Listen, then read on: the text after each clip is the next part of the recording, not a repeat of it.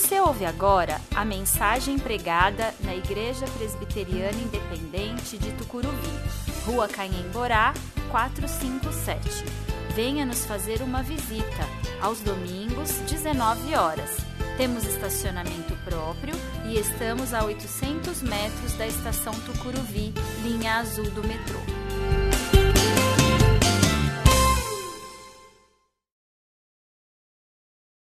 capítulo 4, os seis primeiros versículos, Efésios 4, de 1 a 6.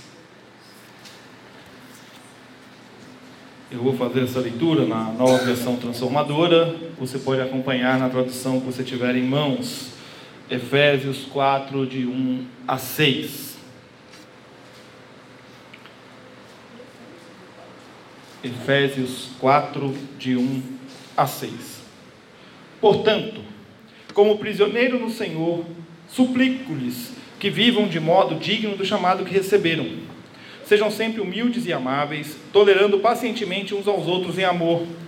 Façam todo o possível para se manterem unidos no espírito, ligados pelo vínculo da paz. Pois há um só corpo e um só espírito, assim como vocês foram chamados para uma só esperança. Há um só Senhor, uma só fé, um só batismo, um só Deus e Pai de tudo o qual está sobre todos, tem todos e vive por meio de todos. O texto que nós lemos é parte da carta de Paulo aos Efésios, escrita na sexta década do primeiro século, e possivelmente essa é uma carta que não foi escrita especificamente para os cristãos de Éfeso, e a gente sabe disso porque ela não aborda nenhum caráter específico daquela comunidade. Ela aborda temas mais amplos da vida cristã. A tradição acabou por aceitar que os destinatários mais conhecidos foram os Efésios, e assim nós conhecemos hoje essa carta. A cidade de Éfeso era uma cidade que estava localizada no meio do império e era uma cidade importante naquela época para a expansão do cristianismo. Possuía um povo fortemente religioso, mas que era dado a práticas pagãs que era basicamente o que alimentava a economia da cidade naquele tempo. Escrita durante a prisão domiciliar de Paulo, a carta aos Efésios possui um caráter menos didático e muito mais piedoso, muito mais de olhar para a realidade da fé cristã. E o nosso trecho especificamente é a passagem da temática teológica da carta, onde Paulo falava sobre o plano da salvação, o que significava ser salvo em Cristo Jesus e ele vai começar a falar sobre as implicações disso na vida do cristão e como o cristão deveria viver. Então, no capítulo 4, ele vai abordar a questão da vida cristã em comunidade. No capítulo 5, ele vai começar a falar a respeito dos diversos tipos de relacionamento, marido e mulher, pais e filhos. No capítulo 6, ele vai concluir falando do, do cristão, com, do chefe com seus escravos, com seus funcionários, e também falar da questão da batalha espiritual que o cristão enfrenta. Foi o texto que nós pregamos no último domingo. A armadura que todo cristão deve vestir. No culto de hoje, nós vamos falar sobre aproveitar o tempo e aproveitar o tempo especificamente com a nossa família. E para tal, eu quero me apropriar de alguns conceitos de Efésios 4, 1 a 3, principalmente, para mostrar como a recomendação paulina de vida cristã deve nortear as nossas ações em relação à nossa família, vivendo o nosso chamado, sendo tolerante e buscando o vínculo da paz. Paulo inicia dizendo: Portanto, como prisioneiro no Senhor, suplico-lhes que vivam de modo digno do chamado que receberam. Vivam de acordo com o chamado que vocês receberam. Mas que chamado é esse que nós recebemos? Própria carta nos responde lá em Efésios 2, 13 a 16. Diz o seguinte: Agora, porém, estão em Cristo Jesus. Antigamente estavam distante de Deus, mas agora foram trazidos para perto dele por meio do sangue de Cristo. Porque Cristo é nossa paz. Ele uniu judeus e gentios em um só povo ao derrubar o muro da inimizade que nos separava. Ele acabou com o sistema da lei, com seus mandamentos e ordenanças, promovendo a paz ao criar para si desses dois grupos uma nova humanidade. Assim, ele reconciliou com Deus em um só corpo por meio de sua morte na cruz, eliminando a inimizade que havia entre eles. Qual é o nosso chamado? É o chamado que Deus faz a cada um de nós para a reconciliação com Ele. E nós devemos viver do modo digno deste chamado. Deus nos chama. Nós somos chamados a viver de maneira digna deste chamado de Deus por nós. E se eu quero aproveitar de Deus, se eu quero aprender de Deus para aproveitar melhor o meu tempo, eu preciso ter consciência de que eu fui chamado por Cristo e chamado em Cristo Jesus para uma vida abundante, o que inclui uma transformação nas minhas relações e isso inclusive com a minha família. O que Paulo pede em sua carta é que haja um compromisso da comunidade com o, Deus, com o que Deus fez por eles e também fez por mim e por você. Ele enviou o seu filho para que nós possamos ter vida, vida plena, para que a vida seja vivida de verdade e não no amargor do pecado. Nós recebemos o chamado de Deus para a vida, portanto, priorize a vida. E isso diz respeito também a você priorizar sua família, quem você ama, quem está ao seu lado, a família que Deus escolheu para que você nascesse e vivesse. Honre seus pais, acolha os seus avós, respeite o seu cônjuge, ame seus filhos, seja presente na vida dos seus irmãos, seja presente na vida dos seus sobrinhos, tios, primos. Faça da sua família o primeiro lugar onde o amor e a graça de Deus por você sejam vistos e sentidos não apenas em ocasiões especiais, mas diariamente, sem medida e sem distinção de pessoas. Aproveite o tempo com a família vivendo e vivendo o seu chamado. Mas lembre-se que para viver o seu chamado você vai precisar ser tolerante. Diz o versículo 2: Sejam sempre humildes e amáveis, tolerando pacientemente uns aos outros em amor. A versão mais conhecida desse verso, a de João Ferreira de Almeida, diz: com toda humildade e mansidão, com longanimidade, suportando-vos uns aos outros em amor. Suportar, dar suporte, tolerar, aguentar. Você pode escolher o verbo que você quiser, mas o significado é o mesmo. É dar suporte a quem você convive. Não é aceitar tudo, não é acatar tudo, muito menos aguentar tudo. Significa conviver de maneira a prover a pessoa que está ao seu lado condições de ver Cristo em você, em você, e que ela possa também, uma vez que ela é cristã, ela possa ter condições de testemunhar do amor de Cristo a outras pessoas. Isso é o que se chama hoje comumente de pastoreio mútuo, é você cuidar realmente um do outro. E se eu quero aprender de Deus para aproveitar melhor o meu tempo, eu preciso ter disposição de viver amável e humildemente.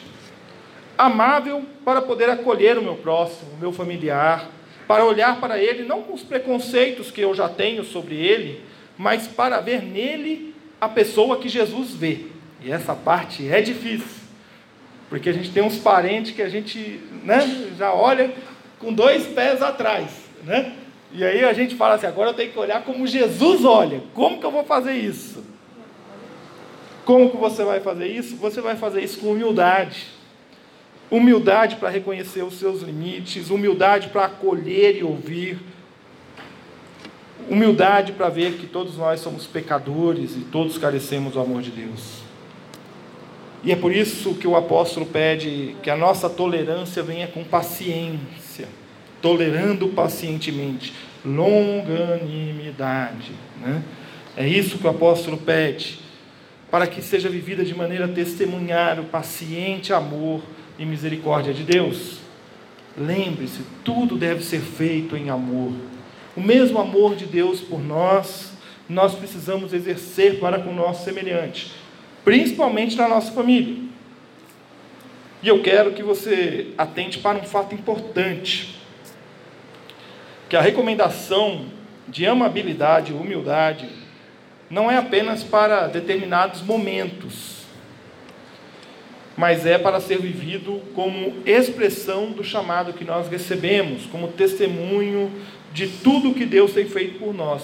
E é por isso que, acertadamente, a tradução que eu li diz: sejam sempre. Sejam sempre, sempre humilde, Não tem intervalo. Sejam sempre amáveis. Não é só em ocasiões específicas. Não é só no Natal, quando está todo mundo amável. Né? Não, é a todo momento. Não prive as pessoas da humildade, do amor, que são frutos do chamado de Deus em nossas vidas. Aproveite o tempo com a família, vivendo seu chamado, sendo tolerante e também no vínculo da paz. Diz o versículo 3: Façam todo o possível para se manterem unidos no espírito, ligados pelo vínculo da paz. A recomendação apostólica é de manter a união. Estarmos unidos é a maneira da união ser eficaz, e a maneira da união ser eficaz é pelo vínculo da paz. Mas como que eu consigo manter a paz? Tem uns indivíduos que quando param do nosso lado é difícil, né? Só a presença do indivíduo já incomoda, já atrapalha, já mexe com a nossa paz. Como que a gente consegue manter a paz? Ora, nos mantendo unidos no Espírito. Porque este é um dos papéis principais do Espírito Santo na nossa vida. Ele mantém a unidade nos guiando, nos mostrando como nós devemos viver, o que nós devemos falar, como nós devemos agir. Aliás, esta é a promessa que Jesus faz. Eu vos, enviar um, eu vos enviarei um consolador que vai vos dizer tudo o que vocês têm que fazer. Tudo. E nós devemos estar dispostos a obedecer ao Espírito Santo. E para obedecer ao Espírito Santo, nós precisamos manter o foco em Deus, não em nós mesmos. Quando Deus é o foco das nossas vidas, fica mais fácil olhar para outra pessoa como Jesus vê. E o vínculo da paz é natural, porque nós vamos buscar a paz. O ser humano, quando ele está com Deus, ele não quer guerra, ele quer paz. Ele quer paz. E se eu quero aprender de Deus, para aproveitar melhor o meu tempo, eu preciso manter o foco em Deus. Eu preciso confiar na graça e no amor dele, que nos ensinam a viver o nosso chamado, a sermos tolerantes. O vínculo da paz nos faz entender que ninguém é perfeito. Todos nós falhamos. E quando a gente nota a falha no outro, e o pecado ele é ele é muito astuto, porque a gente olha muito fácil a falha do outro, né? Muito mais fácil que a nossa própria falha. Mas quando nós notamos alguma falha no outro, nós devemos viver pacientemente a humildade e o amor que Deus nos, que Deus nos vocacionou. Quando alguém te aborrecer, e isso vai acontecer, quer pela personalidade da pessoa, porque tem gente que tem uma personalidade difícil, né? Aborrece a gente. Né? Não bate com a nossa personalidade. E aí vai te aborrecer mesmo, isso vai acontecer. Né? Ou às vezes por atitudes que você não concorda, que a pessoa fez. Ore por essa pessoa. Ao invés de você ficar reforçando aquilo que não é bom nela, ore por ela. Mas não fique apenas na oração, aproxime-se dela. É difícil, é, mas aproxime-se dela, conviva com ela. Compreenda, acolha, ame com o amor de Cristo. Mostre a ela que o reino de Deus é um reino de amigos, que aproxima as pessoas. E isso se estende para as nossas famílias, onde nós devemos aproveitar o tempo amando, acolhendo, servindo, para que a paz seja vivida e sentida e que nós sejamos instrumentos dessa paz. Não permita que um conflito se prolongue por muito tempo na sua família. Pastor presbiteriano Adão Carlos, ele afirma que conflito é como incêndio, tem que tomar providência imediata, porque senão alastra. E aí consome tudo. Só sobra cinza. Você perde o controle. Não permita que o incêndio da discórdia tome os seus relacionamentos. Viva no vínculo da paz. Concluindo,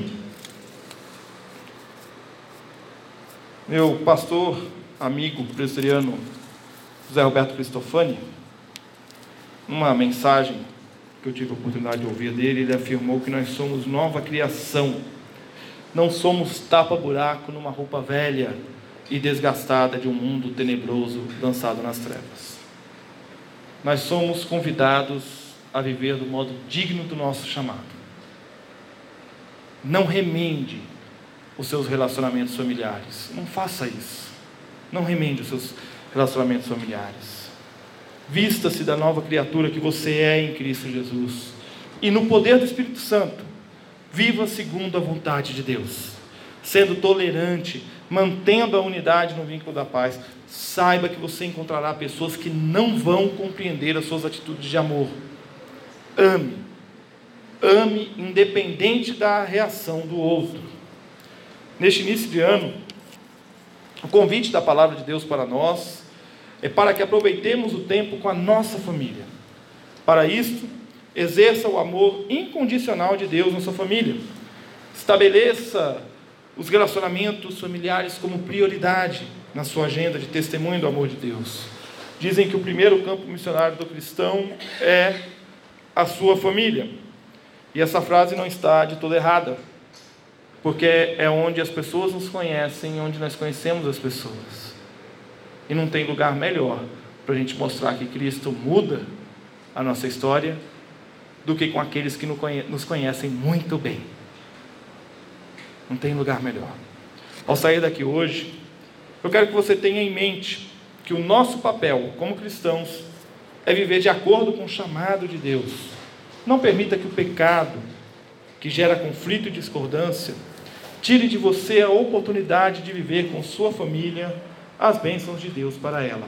Se aproxime de Deus, caminhe com Deus, viva a vontade do Pai em primeiro lugar na sua família. Mas saiba que nós, como igreja, estamos com você nessa jornada. Nós caminhamos juntos. E é por isso que eu quero convidar você agora a se colocar em pé e a vir aqui na frente. Eu quero orar por cada uma das famílias que está aqui nessa noite e juntos nós vamos pedir a bênção do Pai sobre as nossas famílias.